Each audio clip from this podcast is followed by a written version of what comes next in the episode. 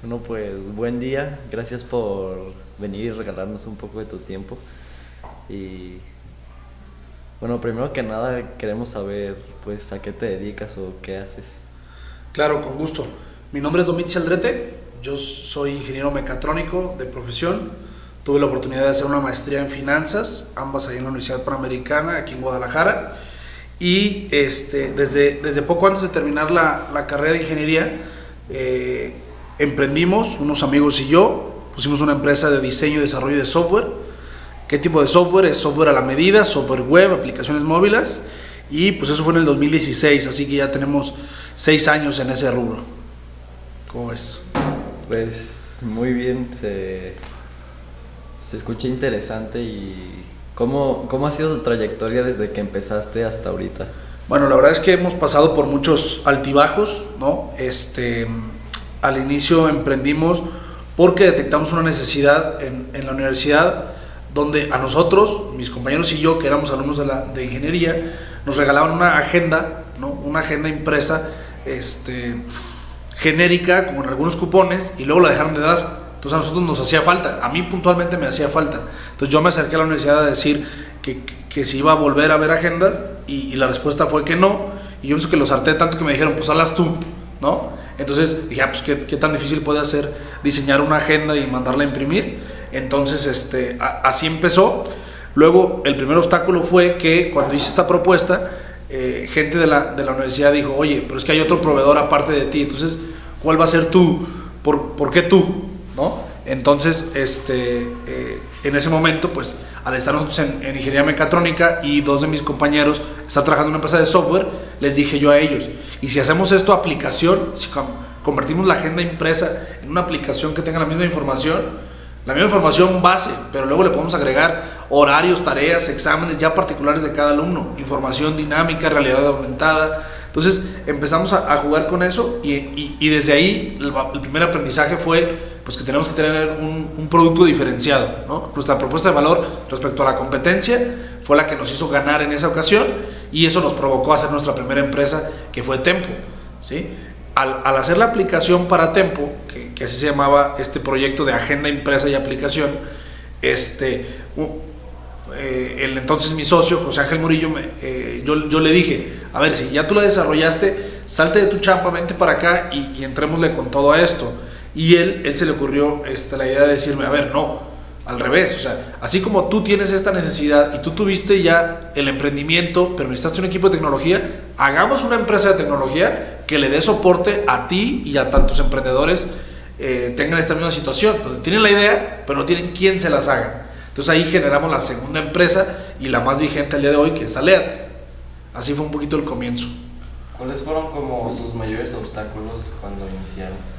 Bueno, la verdad es que es un tema, yo creo que el primer obstáculo es la inexperiencia, ¿no? ¿Por qué? Porque yo nunca he tenido la oportunidad de trabajar para una empresa, entonces hay varios procesos sistemáticos que yo no conozco y eso puede ser una gran ventaja o una gran desventaja. O sea, nos hemos equivocado en cosas muy tontas, ¿sí? Por ejemplo, pues temas de, de impuestos. Pues a, a, mí nadie me explicó cómo se pagan impuestos y cómo se calculan los impuestos. Entonces, cometes errores pequeños en esas áreas importantes porque pues nunca estuviste bajo la, el manto de una empresa que ya tuviera procesos, estándares y tal. Entonces, es aprender desde todo. Aprender de mercadotecnia, de recursos humanos, cómo contratar, cómo correr, cómo pagar impuestos, cómo manejar... Eh, eh, equipos de trabajo, cómo definir indicadores, cómo evaluar, qué tanto exigirle a tu equipo de trabajo, qué tanto ser blandito, o sea, todo eso pues hay que aprenderlo. Entonces, el obstáculo yo creo que es la inexperiencia, pero eso también lo puedes convertir en fortaleza al no tener los vicios de un grande corporativo, ¿no? Al tener este, toda la, pues, ¿cómo decirlo? Todo el campo para, para tú eh, proponer y decir, a ver, sin que nadie me diga cómo yo lo haría. ¿sí? Entonces, pues bueno, es un obstáculo que lo convertimos en fortaleza en su momento. Y como retroalimentando eso que acabas de decir, ¿crees que una persona, o sea, ¿crees que hay personas destinadas a ser emprendedores o cualquiera puede ser? Yo sí creo que cualquiera tiene que, cualquiera puede ser, ¿no? Es un tema de, de elección. Claro que eh, lo, la evaluación hay que hacerla costo-beneficio, ¿no? O sea, eh, el emprender tiene un costo mental, un costo de responsabilidad, un costo de, de, no, estar, no estar tranquilo como si lo pudieras estar cuando eres parte de un gran corporativo, ¿sí? Este, o sea, e, e, estas dificultades que les digo de, oye, me llegó, tenemos una situación eh, donde hay que correr a alguien, pues ¿cómo se corre a alguien? O sea, no sé, ¿sabes? Entonces, pues cuando, cuando eres parte de un corporativo, seguramente en el corporativo ya hay gente que ya lo hizo, ya hay gente, ¿no? Que, que, sabe hacerlo y hay un proceso. Entonces, regresando a tu pregunta, sí, cualquiera puede ser emprendedor. La evaluación que hay que hacer es si estamos dispuestos a y lo demás en el camino se resuelve, ¿no? O sea, estas problemáticas que les acabo de plantear, la mayoría se resuelve con mentores, que es otro de los aprendizajes que, que más adelante les platicaré. O sea, si yo no soy experto en impuestos, pues no le juguemos a, a, al chido, pues, o sea, échale un telefonazo a quien sí sabe y que él te explique y que él te lo haga, ¿no? O sea, págale a quien sí sabe, ¿no? Y eso te va a evitar estos errores que, que les acabo de platicar. ¿Y qué recomendación le darías a un joven como nosotros de 16 años que quiere iniciar a emprender? Yo creo que la principal recomendación es equivocarse rápido y barato. Me explico. O sea, esto que están haciendo ustedes este, es, es aprender en la vida real, ¿no? O sea, ustedes no están viendo un tutorial de cómo hacer un podcast, ustedes lo están haciendo, ¿sí? Y, seguramente se van a equivocar y va a haber veces donde hagan todas las entrevistas, traigan un invitado fregoncísimo y después, híjole, no, no se guardó bien, se tronó tal cosa y se fregó. O sea, pero, pero eso ya lo vieron ustedes, ¿sí? Entonces va a ser muy diferente que les pase, que se equivoquen, que se frustren, que busquen mecanismos para que no les vuelva a pasar, en lugar de estarlo escuchando de alguien que ya sabe hacer tutoriales. Entonces, hagan las cosas, equivóquense este, lo más rápido, lo más barato posible. Si ahorita se equivocan y esta grabación se pierde, nadie se muere, no pasa nada, ¿saben? Pero ustedes ya aprendieron eso. Entonces ya le ganaron a lo que otra gente va a aprender en la universidad y ya le ganaron a, los que otra, a lo que otra gente va a aprender en la vida laboral, ¿sí? Entonces, es eso, pues. Esa es la, la, la principal recomendación. Hagan las cosas este, para que aprendan por ustedes. Esto ya es currículum para ustedes. Bueno, y aprovechando ese tema de los jóvenes, tú, o sea, como qué crees que le falta a los jóvenes de hoy en día? Híjole, qué buena pregunta. Bueno, uno tiene que ver con la anterior. Yo creo que les falta esta eh, creérsela, ¿no? O sea, ustedes se la creyeron. Oigan, hay que hacer un podcast. Seguramente a alguien se le ocurrió y luego otros cuatro o cinco dijeron, ah, sí, qué buena idea, hagámoslo. Pero muchas veces el que tiene la idea este, sus cuatro o cinco allegados, no manches, ¿de qué hablas? ¿Cómo vamos a hacer un podcast nosotros? ¿no? O sea, primero es un tema de creérsela. Luego dos es que no se queden palabras, que sí lo hagan, que por ejemplo ustedes ya ahorita lo, lo, lo están haciendo. Pero me gustaría también platicar de un tercer punto, que creo que ahorita es un enemigo muy grande, muy grande porque es un tema de consumo de tiempo, que son las redes sociales. A ver, yo me dedico a la tecnología, en parte eh, tengo mucha relación con las redes sociales, ¿no? eh, porque es digitalizar la información.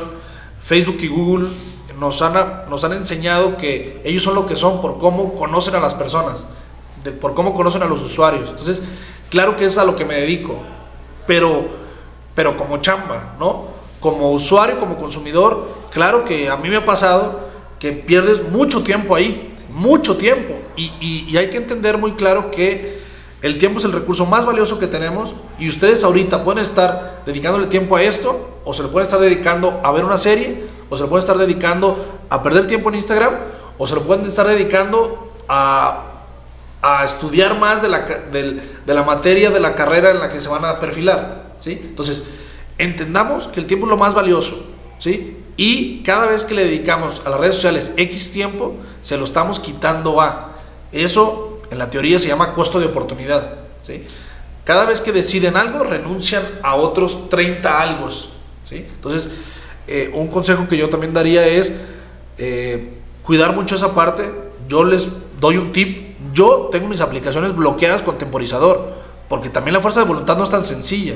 O sea, la primera vez que lo hice le puse Facebook 20 minutos. No, le puse 15 eh, Twitter 15 minutos, Instagram 15 minutos y un jueguito que me gusta mucho de Fórmula 1 15 minutos. Era una hora al día. Yo dije, no manches, claro que no le dedico una hora al día, es muchísimo. ¿Saben a qué hora me lo terminé? A las 8 de la mañana ya me los había terminado. Entonces fue como, ¿en serio?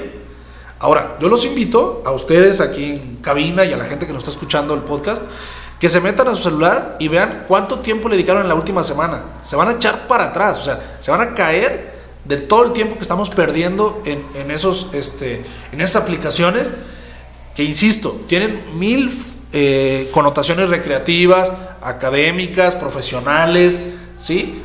Pero siendo muy honestos, el 80% es perder el tiempo. Entonces, eh, pues esa es una gran recomendación, un tip muy puntual que se pueden llevar la gente que nos escucha. Pónganle temporizador a las aplicaciones y analicen cuánto tiempo le están dedicando y analicen en qué les, les hubiera gustado dedicar ese tiempo de hoy en adelante. Sí, estoy completamente de acuerdo en eso de el tiempo es oro. Este, ¿Y crees que de alguna manera podamos sacarle provecho a las redes sociales? No, hombre, muchísimo. O sea, esto que están haciendo ahorita, que estamos haciendo el podcast, claro que el medio de difusión va a ser ese. ¿Por qué? Porque ahí está la gente. O sea, ya ahorita demostramos que si nosotros en el, en el análisis que hagamos le hemos dedicado dos, tres, cuatro horas al día, pues, ¿cuál es la mejor publicidad? Pues estar ahí, ¿sí? Entonces, claro que hay muchas formas eh, importantes de hacerlo, claro que en YouTube puedes aprender absolutamente de todo, claro que en redes te enteras de cosas muy interesantes, eh, pero lo que es productivo lo, lo, lo, puedes validar en minutos, ¿no? No es necesario dedicarle cuatro horas. Em, bueno, eso que dijiste de la gente, que ¿cómo, ¿cómo podemos hacer nosotros los jóvenes para bueno, se oye muy, como muy grande esto, pero para poner nuestro granito de arena para mejorar la sociedad. Yo creo que esto que están haciendo ahorita es, es muy valioso porque, como se los dije hace un momento, algo que a mí me ha funcionado muy bien es el tema de los mentores. ¿no? Eh, una de las claves de lo que nosotros hemos hecho es acercarnos con la gente que nosotros vemos que ya sabe de X tema. Y ahorita le daba el ejemplo del contador, pero eso aplíquenlo con el abogado pues yo no sé hacer contratos. O sea, no, no, no queramos creer que nosotros somos buenos haciendo contratos. O sea, págale a alguien, ¿no? Digo, eso se ve muy, muy obvio, ¿no? Porque es un tema de un servicio que necesitas, lo pagas y listo. Pero luego también necesitamos mentores a título personal. En mi equipo de trabajo, cada una de las personas que, que, están en, en, la empresa tiene un mentor. Te voy a poner un ejemplo. Es más, la, donde descubrí esta dinámica. Una chica que trabajaba con nosotros en el área de diseño y era muy buena. Tan buena que empresas muy grandes le empezaron a ofrecer trabajo. ¿sí? Evidentemente no pude llegar a competir contra los salarios de esos corporativos y se fue. Pero se fue y, y, y se fue por las buenas. O sea, bien platicado, este, legalmente todo en orden, con una buena comunicación. Estando desde la hora de la empresa grande donde ella sigue haciendo esa misma labor, yo le dije, oye, ¿y nos puedes mentorear a la nueva chica que llegue en tu lugar? Sí, claro. Y entonces ahí encontré esa dinámica de, a ver, te pago por hora para que me coordines a la nueva. ¿Sí? Entonces, eh, y eso lo aprendí. Y ahora, cada persona de la empresa tenemos un mentor. Si yo soy programador, tengo un mentor que es mejor programador que yo. Donde me junto con él una vez a la semana y le digo, oye, tuve esta bronca en la semana, ¿tú cómo lo hubieras resuelto? Y pues te pago 500 pesos, 1000 pesos esa hora para que me des tu consejo. ¿Sí? Este, regreso a tu pregunta. ¿Cómo podemos, cómo podemos aportar a la sociedad?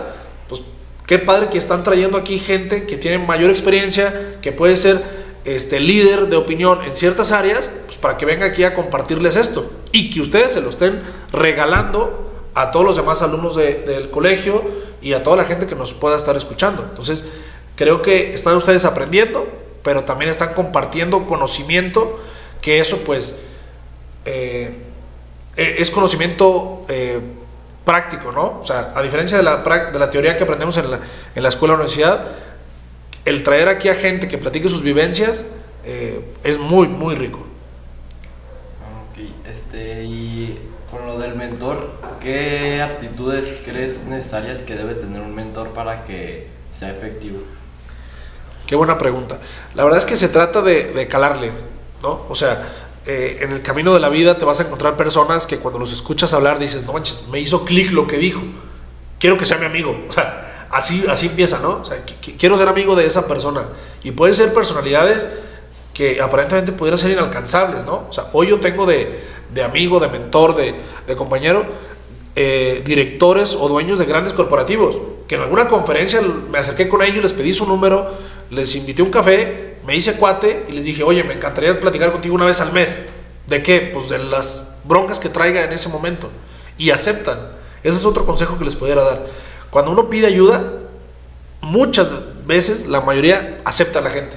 ¿sí? O sea, la gente, la gente que ya pasó por ese camino está dispuesta a ayudar. Entonces, no tengamos miedo en hablarle a, a la personalidad que se les ocurra más grande del país y seguramente les puede dar una cita para un podcast. A lo mejor les dice que no, pero pues muchos los van a decir que sí y no tiene que ser del país, a lo mejor de Guadalajara, de Jalisco, ¿no? Este, eh, toda la red de colegios de, de la obra pues, tiene una infinidad de exalumnos que están en diferentes partes del mundo, que están dirigiendo el país, el estado, la ciudad, con quien pudieran estar este, platicando. Y, y entonces, ¿qué aptitudes tienen que tener? Pues que hagan clic. O sea, que de una charla amena de una comida, este, ustedes estén enriqueciéndose, ese, es, ese puede ser un posible mentor. Ya después cuadrarán agendas y ver si, si es viable. Y si no pueden verlo una, una vez a la quincena, pues que lo puedan ver una vez cada seis meses.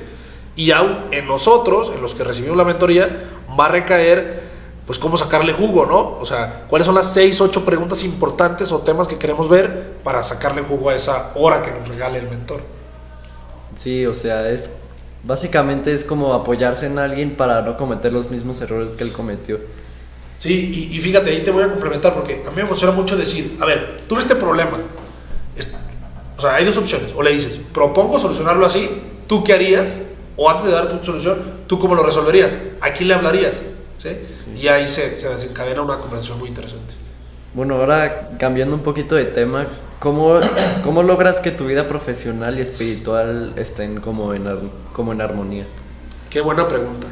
Este, bueno, al final de cuentas, yo, yo visualizo que el éxito de una persona es, eh, pues tiene que ver mucho con el equilibrio, ¿no? Tiene que ver con el equilibrio y con el cumplimiento de las metas que nosotros nos pongamos. Eh, pero que me las pongo yo, ¿no? O sea, no... ¿Quién es, un, ¿Quién es una persona exitosa? No es el que llega más rápido a su primer millón, es el que cumple sus metas. Si mi meta es 100 mil, pues esa, si la cumplí, ya soy, fui exitoso en esa parte. Si mi meta fue 10 millones, 100 millones, pues cuando la cumpla voy a ser exitoso en esa parte. ¿sí?